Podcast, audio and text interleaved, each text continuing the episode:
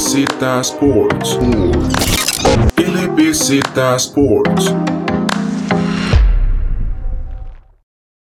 Bienvenidos y bienvenidas a un podcast más de LBZ Sports en cuanto a la NBA. Y bueno, hoy llevamos un episodio más para, para, el, para el día miércoles. Tuvimos unos problemas de, de agenda para poder grabar eh, durante el fin de semana, pero aquí estamos para seguir hablando un poco de la NBA y, y, de esa temporada que, como decíamos la semana pasada, ya vamos casi a la mitad de, de lo que nos queda en temporada regular, entonces ver un poco cómo están ahora en este episodio, un poco lo de las posiciones de, de los equipos. Y como siempre, como ya es costumbre, Carlos Alpizar y Alejandro Chandi me acompañan para el episodio.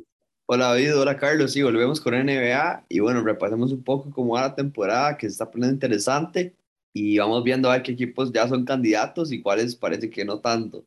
Bueno, mucho gusto más, David, y Chandy, de estar con ustedes. Eh, bueno, para más o menos ir repasando, tuvimos el día lunes la jornada de Martin Luther King Day, este, que es la más conmemorativa, podría decirse que de inicio de año de la NBA siempre dando bueno, este, una, una, mención honorífica para este gran personaje en, en, Estados Unidos. Tuvimos 12 partidos, una jornada bastante larga, desde las 11 de la mañana empezaron los partidos, terminando hasta la medianoche, casi parecía una jornada tipo Navidad. Como un buen punto a mencionar de esta jornada fue, yo creo que los Atlanta Hawks, eh, los Lakers y un jugador en específico, tal vez Miles Bridges, esos son para mí como los tres puntos a mencionar por de esta jornada que tuvimos el lunes. Yo iba a hablar un poco de, de, de Miles Bridges ahí me lo robaste. Un partido fue de los primeros que tuvimos eh, el día de ayer, 87-97, ganaron los Hornets y Bridges salió para 38 puntos, 12 rebotes, los que lo, lo, teníamos ayer en el Fantasy, hizo, por lo menos en el Fantasy nuestro, en el que ponemos ahí que los tiros, que los tiros fallen en puntos y todo, salió con 50 puntos, algo que es un muy buen partido el Fantasy nuestro. Y sí, un partido que para unos Hornets que de cierta forma el, el arranque de temporada les ha tal vez no han entrado con el mismo hype o el mismo, o la misma, el mismo arranque que tuvieron el año pasado, donde fueron una de las sorpresas, y esta temporada les ha ido costando poco a poco, pero vemos que van agarrando el ritmo y que yo siento son un equipo que para el momento en que se venga el trade deadline vamos a estar hablando un poco de ellos. Un, un equipo que lo más interesante claramente son esos lobs que le pone la Melo Ball a Miles Bridges. Vimos hace un par de días que le puso uno muy interesante entre las piernas y si Bridges hubiera terminado deshaciéndolo él también entre las piernas, se rompe el internet. Sí, lástima que, que la mera lo dejó un poquito corto, ¿verdad? Diría yo, lo dejó un poquito bajo, entonces no le, no le dio espacio para Bridges para hacer otra jugada. Pero bueno, e, es un equipo que tiene eso, tiene esas dos estrellas, por así decirlo, que llama mucho la atención. Hay que ver hasta dónde puede llegar, pero no diría que es un equipazo. Siento que es un equipo que, por eso digo que para el trade deadline podríamos estar hablando de ellos, porque, digamos, un Miles Turner que ahorita está disponible, siento que es un jugador que les aportaría demasiado. No sé, un Domantas Sabonis, porque como los Pacers quieren mover a cualquiera de esos dos, no son Domantas Sabonis, ¿cómo calzaría? Pero tampoco lo veo como una mala opción, viendo que tiene, es un equipo con varios tiradores. Eh, la Melo, que es el principal armador del equipo. Entonces, siento que ambos podrían llegar a hacer algo en ese equipo y les ayudaría tal vez a ponerse a, a, subir escalones, pero aún así, como dice Alejandro, tal vez no para campeonato, pero sí es algo que les ayuda demasiado. A mí Miles Turner, tanto en Boston como en, como en los, estos Hornets, me encantaría verlo un montón. Un poco viendo eso del equipo de los Pacers que está buscando tradear desde hace rato a Sabonis, Turner y al propio Levert. Lo complicado es que, digamos, por ejemplo, por Turner piden dos first round picks o un jugador que prometa joven y un first round pick. Y por la verde piden también eh, first round pick y un jugador joven talentoso. Entonces, los Pacers no están dejando ir esos jugadores así como que muy baratos. Entonces hay que ver cómo esos equipos logran pagar ese precio, pero los jugadores están jugando muy bien, tanto más Turner como Levert. Siento que, eh, digamos, en el caso de, de, los Hornets tratando de agarrar un, hacer el trade con, con los Pacers, siento que un PJ Washington es un jugador muy joven con mucha proyección que a mí el año pasado me gustó un montón y siento que no sería, no sería un mal retorno para este equipo de los, de los Pacers. Y vos decís, digamos, un jugador joven que prometa y, y un fair round pick, digamos, estos Hornets, esa temporada, la que sigue, dentro de un par de años más, yo siento que es un equipo que ya lo podemos estar viendo constantemente en playoffs.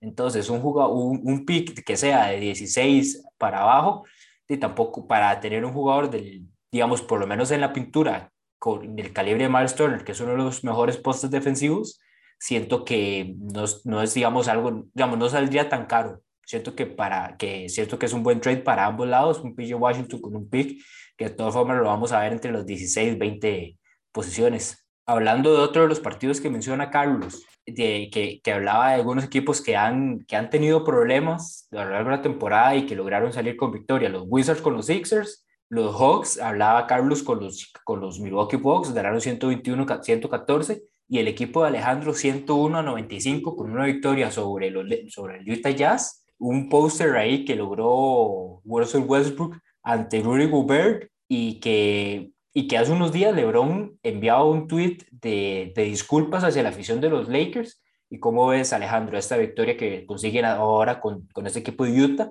Y si podríamos empezar a ver ya una mejor cara de este equipo en Los Ángeles. Bueno, deberíamos de empezar a verla porque se dice que Frank Vogel está en la silla caliente, está en esos días de que están día a día revisando lo que está haciendo y que también lo está haciendo.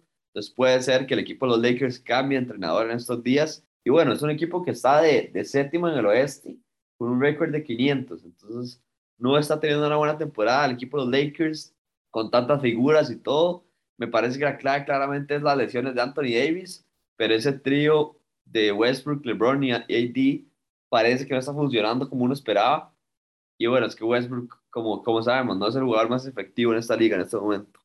Sí, claro, de hecho, estaba viendo que ese tweet lo, lo puso LeBron el día sábado, que fue cuando jugaron en Denver, que perdieron por 37 puntos. Entonces, usted dice, pero ¿qué fue lo que pasó aquí? O sea, ¿por qué, ¿por qué están perdiendo de esta manera? Lo podemos tal vez culpar la altura, pero es que tampoco no es como que, como que algo que vaya a afectar tanto. O sea, el partido estaba parejo en el tercer cuarto y se cayeron al final. Entonces, tampoco no podemos este, excusar a eso. Y creo que se pudieron lavarse la cara de muy buena manera anoche contra los contra el Utah, contra el Utah Jazz. Creo que hay que darle una mención este, este, en, esta parte del partido que fue Stanley Johnson, que tiene su segundo contrato de 10 días con los Lakers, que lo hizo de muy buena manera. Creo que hizo 13 o 15 puntos y no estoy tan mal, pero fue uno de los que cerró muy, de muy buena manera el, partido para darle la victoria a los Lakers ante Utah Jazz, que nadie, nadie va a decir que lo contrario de que el Utah Jazz es uno de los equipos más fuertes del oeste y que también hasta es contendiente para llegar a las finales. Yo lo que veo con ese equipo de los Lakers, eh, y aquí, bueno, nos no lo sacamos eh, cuando tengamos que hablar un poco más de, de los otros equipos, pero con, el, con, eh, con, este equipo de los Lakers, yo lo que veo es que más que todo es el, el, rol de Russell Westbrook. sabemos que el tiro exterior nunca ha sido una de sus armas. Eh, esta temporada está en un 28%, o sea, no, no es algo con lo que, pueda, con lo que pueda, puedan contar en ese equipo de los Lakers para, para el juego. Siento que cuando el momento, en el momento en el que ya llegue Anthony Davis, y siento que para el trade deadline podrían buscar también alguno que otro jugador que sea como un stretch five, que es como se le llama en Estados Unidos.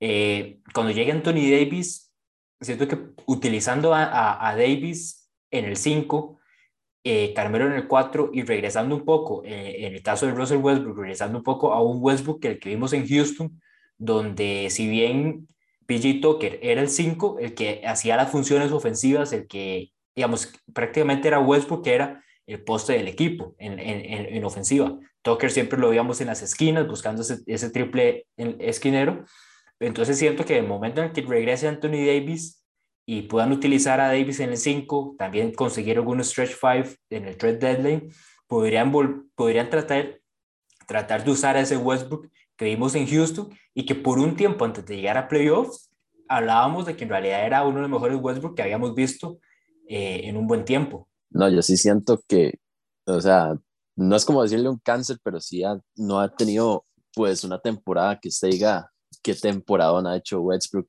para nada. O sea, yo creo que este, vamos a estar, yo creo que ya no se va a poder volver a ver la, la mejor versión de Westbrook de MVP de, eh, este, jamás en la vida. Yo creo que ya, ya esos años ya pasaron. Ahora más bien Westbrook tiene que ser un jugador que, que te pueda manejar bien los tiempos del partido, no cometer tantos errores y que principalmente pueda ayudar en defensa. Siento yo que ese debería ser ahora el nuevo rol de Westbrook y no cometer pues tanta lo que era a la hora de atacar, porque o sea, este, en su tirito de media distancia hay veces que o se pasa con la tabla o es un airball o, o la pasa de lado a lado en un triple, yo no, es que ya Westbrook ya no es el mismo, o sea, tiene que ya o tratar de sacar una falta, llevar la bola raro o descargar, que es lo que también podría llegar hasta hacer, pero sí siento que, que inclusive LeBron debe tener muy bien, muy bien bajo la lupa Westbrook si es que quiere mantenerlo o, o hacer un trade con él por, por, otra cantidad de jugadores exagerada porque el contrato de Westbrook es muy lucrativo que podría darle bastante réditos para traerse al menos dos o hasta tres jugadores. Viendo otro de los partidos, y aquí algo corto, Miami con victoria 104-99 a los Toronto Raptors, y más que todo el regreso de Precious Ochoa, que fue uno de, de los jugadores jóvenes que enviamos para, para conseguir a Kyle Lowry, y que Miami, o por lo menos sus ex compañeros, se, encargaron de darle una bonita bienvenida con dos posters, primero, primero Tyler Hero, después Jimmy Butler, y incluso, y incluso el mismo, el, las mismas redes sociales del Miami Heat, cuando publican el video de Jimmy, dicen, bueno, y pareciera ser que lo están haciendo el propio ya, pero una bonita, una bienvenida a Presos Ochoa. Dragic en estos momentos todavía no está con el equipo, entonces eh, no se le hizo, digamos, ese, esa bienvenida durante este partido. Y que, bueno, Dragic, un jugador que podríamos verlo que se mueva durante el trade deadline, y si no, eh, un buyout, a ver, incluso a, dónde podría llegar, que siento que un buen candidato para Dragic es los Dallas Mavericks, y bueno, ¿quién quita un regreso a Miami? Porque el mismo Dragic ha dicho que le encantaría en algún momento de la carrera, tal vez en, en esa última temporada, regresar a Miami. Que, digamos, para la ciudad de, y para el equipo de Heat, en realidad Dragic se convirtió como en un jugador muy querido por la afición. Bueno, y otro, otro jugador que volvió también importante en Miami fue Papa de Bayo, ¿verdad? Que venía lesionado de, de esa operación y ahorita vuelve después de cuatro o seis semanas y pieza, pieza muy importante obviamente en el equipo de Miami que si bien sin sus estrellas, sin Jimmy y Adebayo pudo mantenerse ahí en la pelea, ahora cada vez va a estar más sano y, y mejor, mejor equipo va a ser. Y ahorita más tarde podríamos hablar un poco más de eso cuando veamos un poco de ese y comparemos esos standings de la temporada pasada con la actual. Bueno, otra mención, eh, los Atlanta Hawks que esta temporada está, han estado terribles completamente. Yo creo que esas declaraciones de Trey Young a inicio de temporada de que prefiere jugar playoffs por encima de la temporada regular, creo que le cayó el karma muy, muy, muy rápido y hay que tenerlos en consideración. Están en la posición 12 de del este, o sea, no están clasificando ni a Playing Tournament. Y de hecho, varios partidos que había visto los Atlanta Hawks estaban jugando terrible completamente y creo que hasta ayer, hasta el día de Martin Luther King, creo que se vieron bien, se vieron decentes, o sea, remontaron una desventaja de 15 puntos ante los Milwaukee Bucks. Este, creo que también hay que considerar que eso sí se vio como un partido de playoff, pero solo es un partido. O sea, están todavía fuera del playing tournament, entonces hay que ver cómo este equipo se, se pueda pues alzar para poder lograr entrar al, al playing tournament, porque sí, lo veo difícil a cómo está la situación y más con los rumores de traspasos y creo que hasta eso puede llegar al camerino de mala manera para todos los, para todos los compañeros que están construyendo la franquicia alrededor de Trey Young. Hablando del, del trade que, de los trades que menciona Carlos, vamos con un par de noticias que se dieron durante la semana pasada. Y primero que todo, un acuerdo que hubo entre los New York Knicks y los Atlanta Hawks por, por un trade donde los Knicks recibían a Cam Reddish, a Solomon Hill y un pick de, de, de segunda ronda a cambio de, a cambio de Kevin Knox y un pick de primera ronda para Atlanta. Eh, ¿Cómo ven ese trade? Principalmente, bueno, en el caso de Cam Reddish, logra, bueno, se reúne con su ex, ex compañero en Duke, RJ Barrett, también logra tal vez tener un poco más de rol, que es lo que venía, venía conversando él con el equipo de Atlanta, que quería un mayor rol, quería, quería ver eh, si se ganaba un mejor contrato para el off-season, que ya va a ser eh, elegible para una extension Y bueno, también que en New York, un equipo que tiene un poco más de espacio salarial para pagarle, y en cambio los Atlanta Hawks, con el contrato de Gallinari, el contrato de Trey Young, John Collins, Clint Capella, estaba un poco difícil que, que lograran tener el dinero para que quería ese jugador de Cam Reddish. Y Kevin Knox, por su lado, recibe tal vez esa oportunidad de resurgir o, o rescatar lo, su carrera, porque ya en las últimas dos temporadas con Tom se había ido completamente de, de la rotación. Sí, y un Cam Reddish que además de eso se, se reúne con RJ Barrett. Después de esa parte consigue un amigo ahí extra, a ver si puede volver a hacer lo que alguna vez fue en Duke. Pero bueno, hay que ver dos jugadores muy jóvenes que tienen mucho futuro, pero que ninguno ha dado lo que se esperaba desde que llegó a la liga. Pienso yo que el, los Knicks tienen un ganar-ganar bastante considerable a comparación de los Hawks. Hay que, hay que ver si Cam Reddish se compromete bastante con los Knicks. Yo creo que lo hará de buena manera, principalmente que está con RJ Barrett y Solomon Hill, que ha sido un jugador que es bastante cumplidor en su rol que le dan en cada equipo en el que ha estado. O sea, ha sido tal vez seis, siete equipos en los que está la NBA actualmente, pero en todos ha cumplido, en todos casi siempre los equipos llegan a playoffs y él siempre está para cumplir en, donde, en, lo, que, en lo que lo vayan a ocupar, sea poste, sea unos cuantos minutos a hacer pura defensa, pero siempre va a ser un, un suplente bastante cumplidor y, y, con un rol que va a ayudar bastante a, un equipo que está joven, como los Knicks, que quieren pues llegar largo, quieren volver a tener protagonismo y que di, ojalá que puedan entrar a, a Playing Tournament porque están un décimo, o sea, todavía está, inclusive los Knicks están fuera del, del Playing Tournament. ¿Cómo vemos para Kevin Knox? ¿Qué, qué creen que le, que le, haga falta tal vez a este jugador para, para tratar de rescatar su carrera? Eh, yo, yo no siento que sea un mal prospecto, pero para Tom Thibodeau eh, habían tal vez jugadores por delante. Y siento que los Hawks, tal vez con un rol menor, puede ir poco a poco retomando y, ir, ir, consiguiendo ese segundo contrato en su carrera ahorita en la NBA? En mi caso yo diría que sería consistencia, porque nunca he sido un jugador que, que te haga este, estadísticas regulares partido por partido. Siempre he sido un, jugador que no, no tenía la parte de, de, mantener promedios, siempre era como un partido de, de 10, 12 puntos y el siguiente cero. Después hace como 8, 2 y así estaba Kevin Knox. Entonces, espero que Eddie le den bastante, bastante confianza, también rodaje en los Hawks, que es un equipo que juegan bastante bien, que tienen buena profundidad de banca y que tío, ojalá que la competencia interna entre los Hawks le ayude a que pueda mejorar bastante todas sus cualidades ofensivas principalmente. Y la segunda noticia que tenemos para el día de hoy, Kevin Durant tuvo una, una lesión de rodilla, estaría fuera de momento entre unas cuatro o seis semanas. Eh, ahora prácticamente, bueno, Harden por lo menos todavía sigue ahí en Brooklyn, entonces de momento mantener el bote a flote queda en Harden y Kyrie de vez en cuando cuando vaya a estar presente. Entonces, ¿cómo vemos ahorita el, el panorama para este equipo de Brooklyn? Y el panorama del MVP, que ahora cambia mucho. Mucha gente tenía a Kevin Durant en ese primer lugar y sabemos que en el momento en el que hay una lesión seria, o al menos una lesión que deja al jugador fuera por un buen tiempo, eh, esas, esas probabilidades de MVP o, esa, o, o, ese liderato puede, se puede perder. Sí, yo diría que le complica bastante lo, el, el, panorama a Kevin Durant y más bien pone a Harden tal vez que lo va a meter ahí en el top 10. Yo diría, si es el jugador que va a tener que cargar con el peso del equipo, va a mejorar muchísimo sus números y un KD que sí, sí se le va a complicar después de esto porque tampoco era como que estaba clarísimo, y lo decíamos en el podcast pasado, que no estaba clarísimo que iba a ser el MVP o que no había ningún candidato que estaba separándose del resto.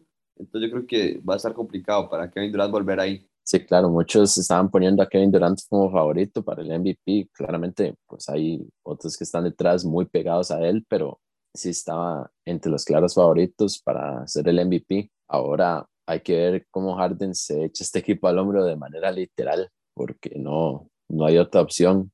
Y creo que este, tal vez lo que podría ayudarle a Durant para cuando ya pueda tratar de volver es el, el parón de, del juego de las estrellas, que sí yo creo que no, no lo va a jugar del todo. Va a ser tal vez el capitán del, uno de los, uno de los dos capitanes, pero seguramente va, va a tener que sentarse para el juego de las estrellas y darle la, la oportunidad de algún otro jugador que tenga la opción de, de poder ir.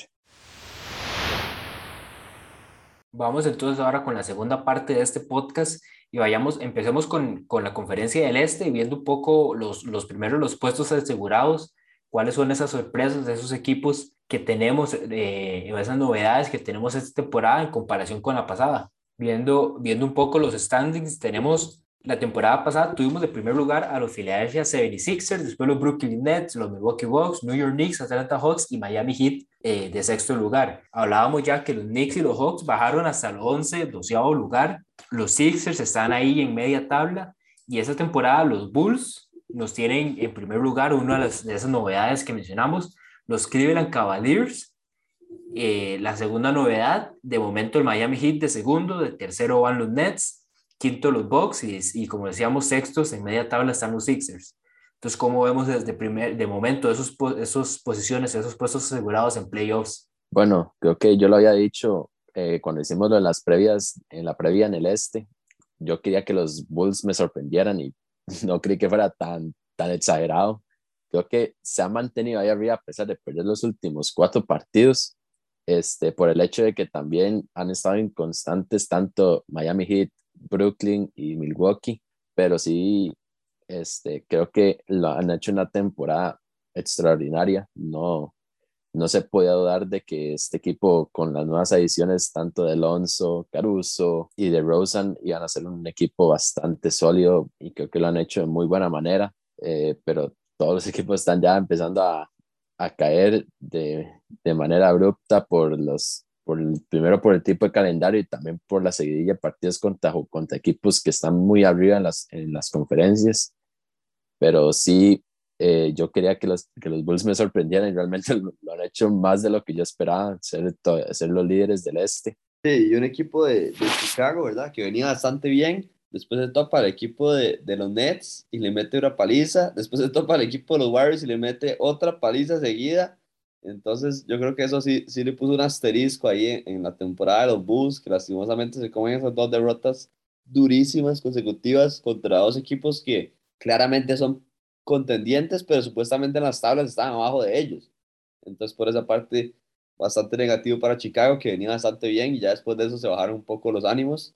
Y un DeMar DeRozan, que como ustedes decían, que lo querían poner para el MVP y que top 5 y todo, no apareció en ninguno de los partidos, más bien fue el que más se escondió. Tuvo que aparecer un poco más Zach Lavin, que terminó lesionándose en uno de los partidos, pero bueno, nada que hacer con esos Bulls, que les tocaron dos equipos muy difíciles y, y se los bailaron. El problema, viendo esos dos partidos, el problema con los Bulls es, principal, es, principalmente esa parte de la defensa. Vemos 138 puntos para ambos equipos, los Nets y los Warriors en esos partidos.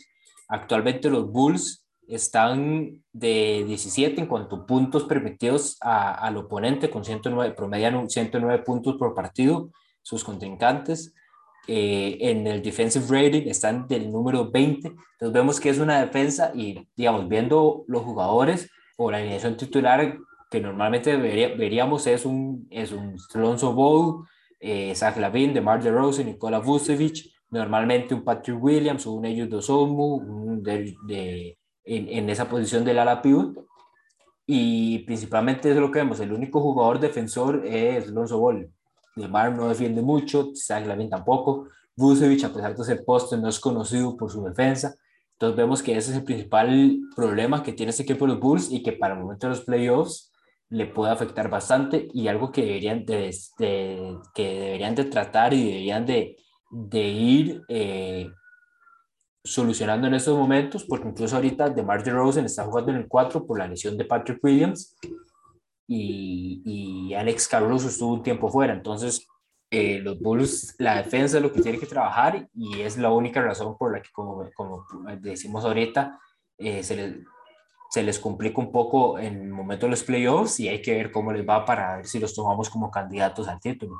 Sí, lastimosamente los Bulls han tenido pues las lesiones de los jugadores por decirlo, los más grandes y de los más defensivos, que son Alex Caruso, Javante Green, Patrick Williams, Derrick Jones Jr. Entonces, también esa es una parte que está jugando mal en contra de, de los Bulls. Aparte, Lonzo Ball también lesionado, que es otro de los mejores defensores del, del equipo. Zach Lavin lesionado. Entonces, hay que ver cómo se recupera Chicago de, de esta cantidad de bajas considerables para que ya puedan volver a, a competir y que se puedan mantener eh, en este primer lugar del este, está poniéndose muy interesante, más con los Cleveland Cavaliers. En cuanto a Miami, en este momento los vemos segundos con un récord de 28-16 y como mencionaban ahora, Jimmy Butler ha estado fuera alrededor de unos 18 partidos, Bam Arevallo unos 17 partidos.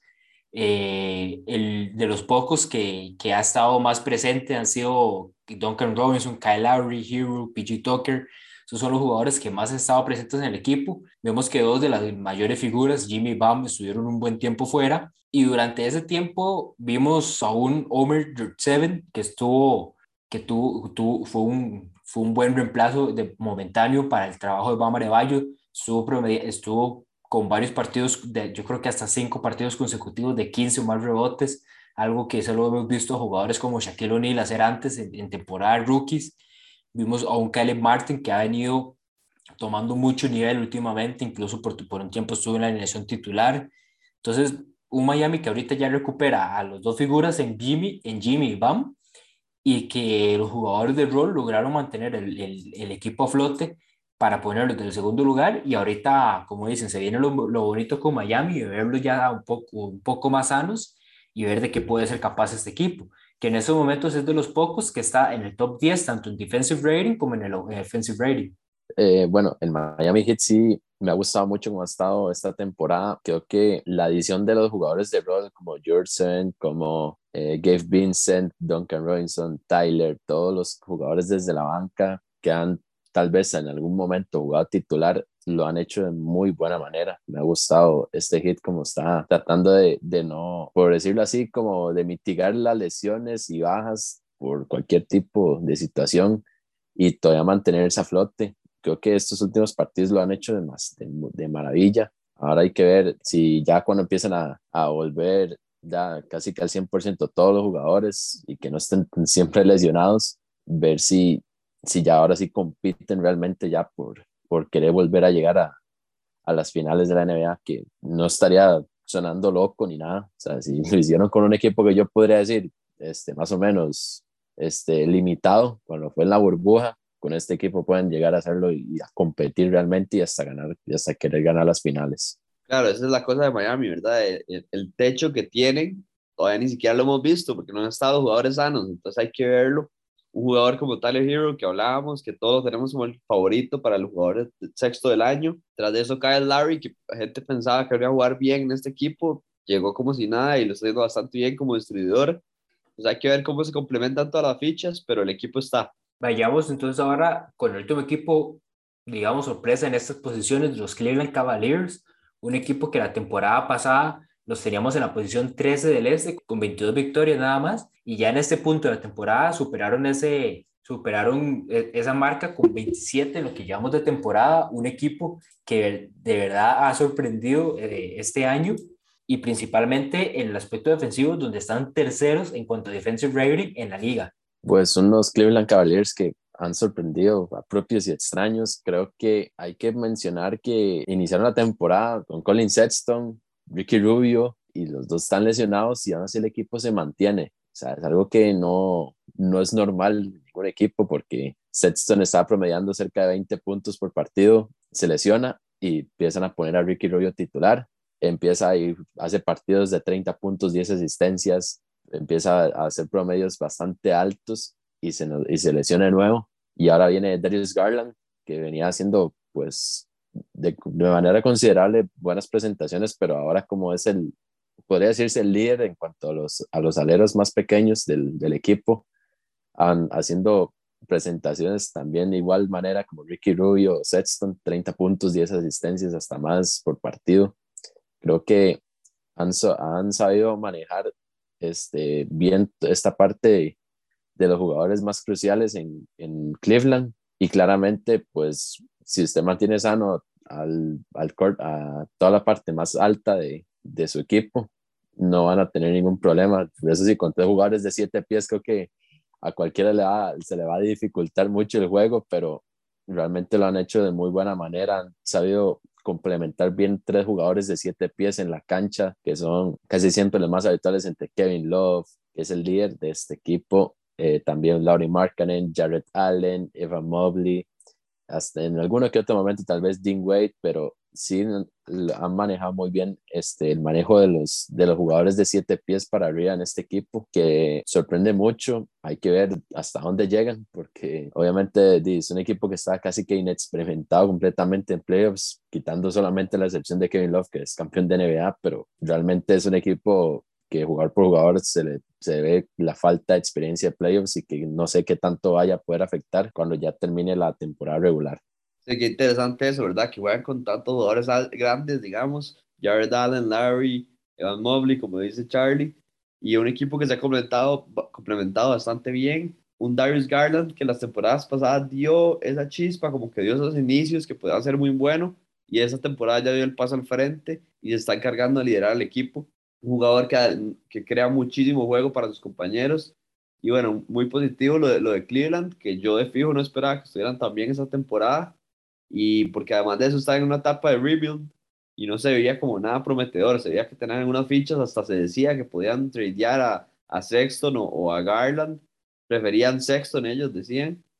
Entonces ahí estamos viendo la base que están construyendo y yo diría que van por buen camino. Y un jugador que vale también destacar, Isaac Okoro, el pick de la temporada pasada, que ha venido también a, a, dar mucho en la parte defensiva para este equipo. el día de ayer contra los, los Brooklyn Nets lo vimos eh, en, la, en la última jugada del partido donde Harden trataba de, darle el balón a Kyrie Irving y en, en, el mismo intento defensivo de Isaac Okoro, Irving se resbala y le queda el balón a Okoro para ya sellar la victoria para ese equipo de Cleveland con una bandeja. Entonces, vemos que en realidad es, son de momento un montón de, diferentes piezas que han estado empezando, que han ido construyendo. Yo siento que Laurie Markkanen no está mucho en los planes a futuro. Yo siento que eventualmente van a tener que, que buscar un, una nueva casa para Laurie pero es un jugador que de momento le ha venido a aportar mucho, principalmente Jared Allen y Ivan Mobley son los dos jugadores eh, que más eh, han destacado esta temporada. Y en el caso de, de, tener que escoger, porque al momento en el que nos vayamos a los, a los All-Stars, siento que Cleveland por lo menos un jugador tiene. Entonces, para ustedes, ¿quién, quién sería ese jugador de Cleveland que, que se merece estar en el All-Star Game este año? Bueno, en mi caso, este, yo, yo, yo de hecho hasta la empecé a votar ya en estos últimos días iba Darius Garland, para que lo tengamos en consideración. De hecho, ese era el acompañante que, que yo quiero que esté con DeRozan, de los, del backcourt del este. Bueno, y Garland que se ganó el jugador de la conferencia del este este mes. Interesante también por esa parte, y yo también vería con Garland, creo que es la estrella de este equipo y es el líder del equipo, además de eso. Viendo un poco la parte de Play Tournament en, este, en esta temporada, tenemos a los Hornets, los Wizards, los Raptors y los Celtics. Ya después, en las posiciones de lotería, los Knicks, los Hawks, Pacers, Pistons y Magic.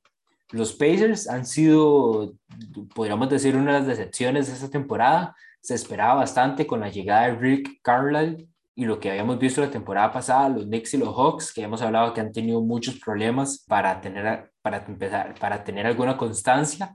Y los Raptors y Wizards son los dos que, que hablábamos que se podía meter en Play Tournament, pero habría que ver cómo, cómo calzaban, digamos, los movimientos en estos equipos. Eh, sorprende bastante, tal vez Washington, que era un equipo donde llegaron muchos jugadores provenientes por el, por el trade de Westbrook, que tal vez no se puedan como acoplar al equipo, que iban a tener como una transición más lenta de lo normal, pero creo que han sabido manejarse, creo que solamente por el hecho de haber jugado juntos en los, en los Lakers, la, la, gran parte creo que les han ayudado mucho y principalmente a Bradley Beal a no tener tanto peso ofensivo. Bradley Beal ahorita está con promedios bastante bajos, pero no es por el hecho de que él no quiera, que esté fallando mucho, no quiera tomar esas responsabilidades porque lo han ayudado. Vemos acá el Kuzma haciendo partidos de, de 20 días con rebotes este, y hasta tiene más doble dobles que LeBron y que otros jugadores de la que otros jugadores estrellas de la NBA. veamos ahí, ahí como lo que hablas de Kuzma, los últimos partidos que ha tenido, que ha tenido Kuzma, eh, o, por lo menos desde casi que principio del año lo vemos con 29 puntos, 12 rebotes, 36, 14 rebotes, tenemos 21, 11 rebotes, 27 puntos, 22 rebotes tuvo contra el Orlando Magic el 9 de enero, 29, eh, 19, ya después ah, últimamente ya se estaba bajando un poco, pero Kuzma ha estado manteniendo, eh, no sé, ya siento que a Kuzma con, con el rol que le están dando en Washington y ya con un rol fijo, eh, ha venido a sacar bastante eh, todo ese talento que vimos en su temporada rookie. Claro, David, yo creo que ya Kuzma sí se ha puesto pues bastante bien el, el overall en los Wizards para empezar a, a, demostrar que realmente era un jugador que tenían que, tenían que apostar por él y también este, siento que los demás compañeros, principalmente eh, Harold y creo que también Gafford han, han ayudado mucho a Bradley Bill a que este equipo pues se mantenga octavo en el este. O sea, no, tampoco no es que es una posición bastante alta, pero a las expectativas que tenían mucho, muchas personas, es una posición muy, es una, es una buena posición para este equipo y creo que podamos esperar a ver cómo les va en el play tournament, porque sí, no, no los veo subiendo más, pues, más de la séptima posición. Se quedaría tal vez ahí varados hasta final de temporada y ver cómo logran llegar a, al, a la parte ya final de playoffs. Sí, es que ese brinco de pasar de las posiciones 8, 7 y hasta 6, hasta el top de las, del este está bastante complicado porque hay equipos bastante fuertes como el equipo de los Bucks que está quinto, digamos, el equipo de Cleveland que está de cuarto, que está un poco más consolidado ahí ya. Entonces está difícil pasar por esas posiciones. Y bueno, un equipo que a mí me ha sorprendido también, pero negativamente es el equipo de los Pacers. Unos Pacers que el talento, yo siento que lo tienen Malcolm Brogdon, Caris Bird, Damantas Sabonis, Miles Turner, Chris Duarte está jugando bien, un rookie. Entonces me parece que es un equipo que tiene las armas, pero no entiendo qué es el funcionamiento que, que está pasando en los Pacers, que no está siendo bueno. Un Malcolm Brogdon que yo diría que es por las lesiones, porque el talento lo tiene. Pero bueno, hay que ver, hay que ver cómo tradean a sus figuras, que claramente lo quieren hacer. Y ya claramente el plan de, de los Pacers no es para esta temporada ni la próxima, es para mucho más adelante. Y cerremos entonces aquí, ya pasemos al, a, la, a la conferencia del oeste. Y en el oeste, las primeras posiciones están muy parecidas en cuanto a los equipos. Las dos novedades, los Golden State Warriors, de los que ya hemos hablado un poco, y los Memphis Grizzlies, que esos no hemos hablado prácticamente nada.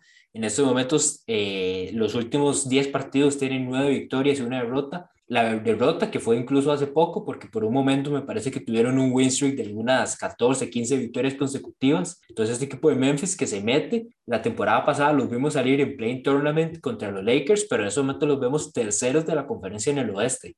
De hecho, David, en la previa que, que habían hecho ustedes con, con Ajib y con Clifford, habían dicho que, que, a que a los Grizzlies los mantenían todavía en esas posiciones de, de Playing Tournament, o sea, podría decirse así, más o menos como, como una manera de menosprecio, solo por la juventud de este equipo, pero creo que se, ha, se han consolidado muy bien todos estos jugadores. Tal, tal vez sí, o sea, digamos, era mantenerlos en esas posiciones de playing tournament, era como de seguirlos en, en, en todo este, este proyecto que, que viene el equipo haciendo, son un equipo muy joven, un equipo que va construyendo poco a poco y ya tiene sus principales figuras, ya lo que, lo que sigue en el draft es más complementario eh, pero siento que eh, el, el, paso que ustedes dicen de estar de Playing Tournament a pasar a una de las posiciones top en, el, en, el, en la conferencia es uno más complicado y no lo esperaba tal vez esta temporada. Tal vez si me hablabas de una o dos temporadas más, podría ser esperable. Y por eso es que hablamos, estamos hablando de ellos ahorita como uno de los equipos sorpresa.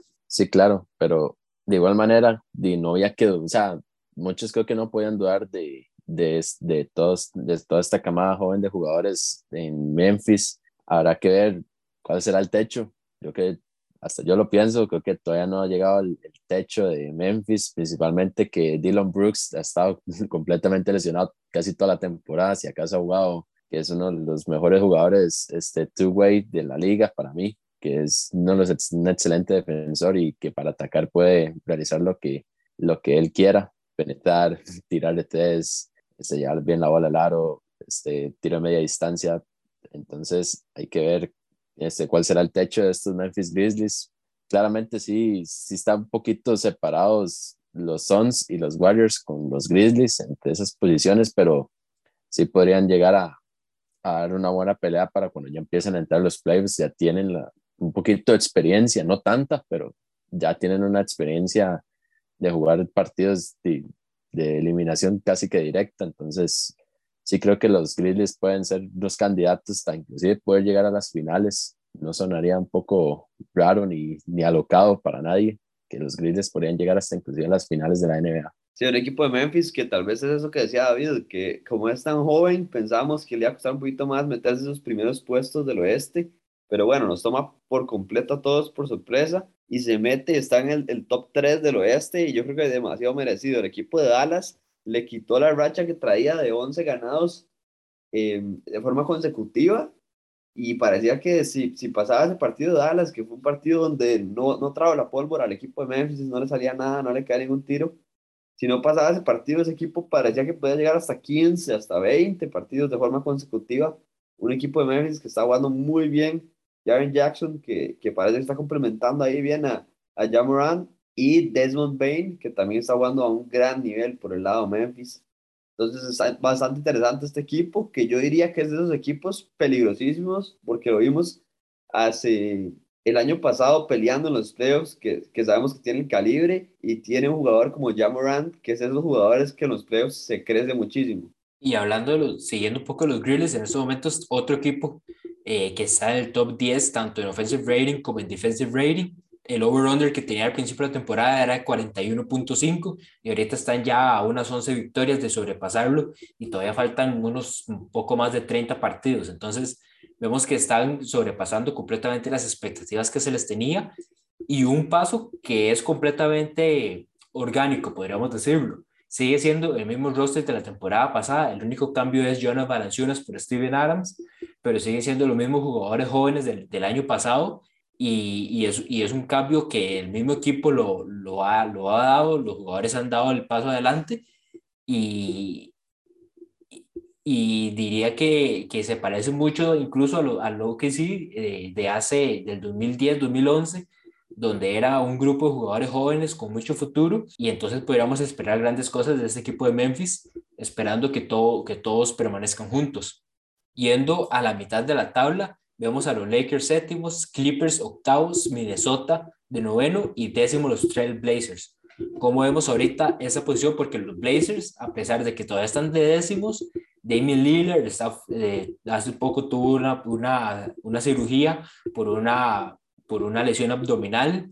Eh, yo, CJ McCollum hasta hace poco regresó. Yo no estoy muy seguro de los chances que tengan esta temporada para incluso mantenerse en el Playing Tournament, pero también viendo los que están en la carrera, los Kings y los Spurs han estado también muy inconstantes. Entonces, ¿cómo vemos a los Blazers? Si se quedan en Playing Tournament o los vemos bajando un poco. Por mi parte, a mí lo que me gustaría es que Dame, Dame se vaya al equipo. Eso es lo que me gustaría de estos Blazers, la verdad. Ya, ya no quiero ver a Dame en este equipo, no veo futuro para estos Blazers. Unos ¿Dónde, Blazers... ¿A dónde lo vemos entonces? ¿Para dónde, Uy, ¿para dónde iría Dame? Sí, yo creo que una de las opciones sería Nueva York, a los Knicks. Serían las opciones. Me gustaría más pensar en otro poquito más todavía más competitiva, ya, ya con mí, más consolidado el equipo. A mí, a, mí, a mí se me viene a la, mente, a la mente los Sixers.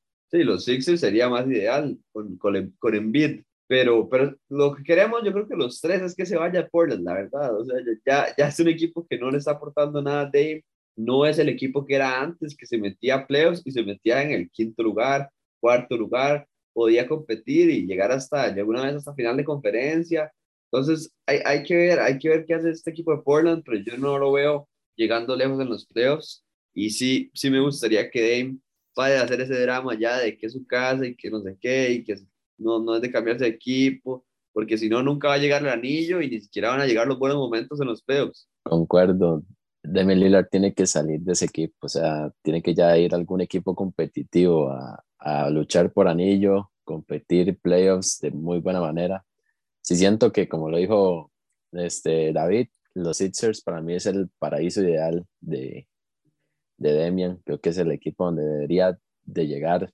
Creo que se acoplaría completamente más que ya está este Seth Curry ahí, que, que jugaron juntos en Portland hace unos años, que lo hicieron de muy buena manera. Y creo que podríamos poner, tal vez no, no tan sorpresa, pero solo por el hecho de lo que le ha pasado pues a los Clippers, eh, que estén octavos en, esta, en este oeste y es por el simple hecho de, de no, de no tener en, en, sus filas a Kawhi Leonard todavía esta temporada. O sea, se está hablando que supuestamente pueda que vuelva a playoffs, pero eso es algo completamente como que 50 y 50, sí o no.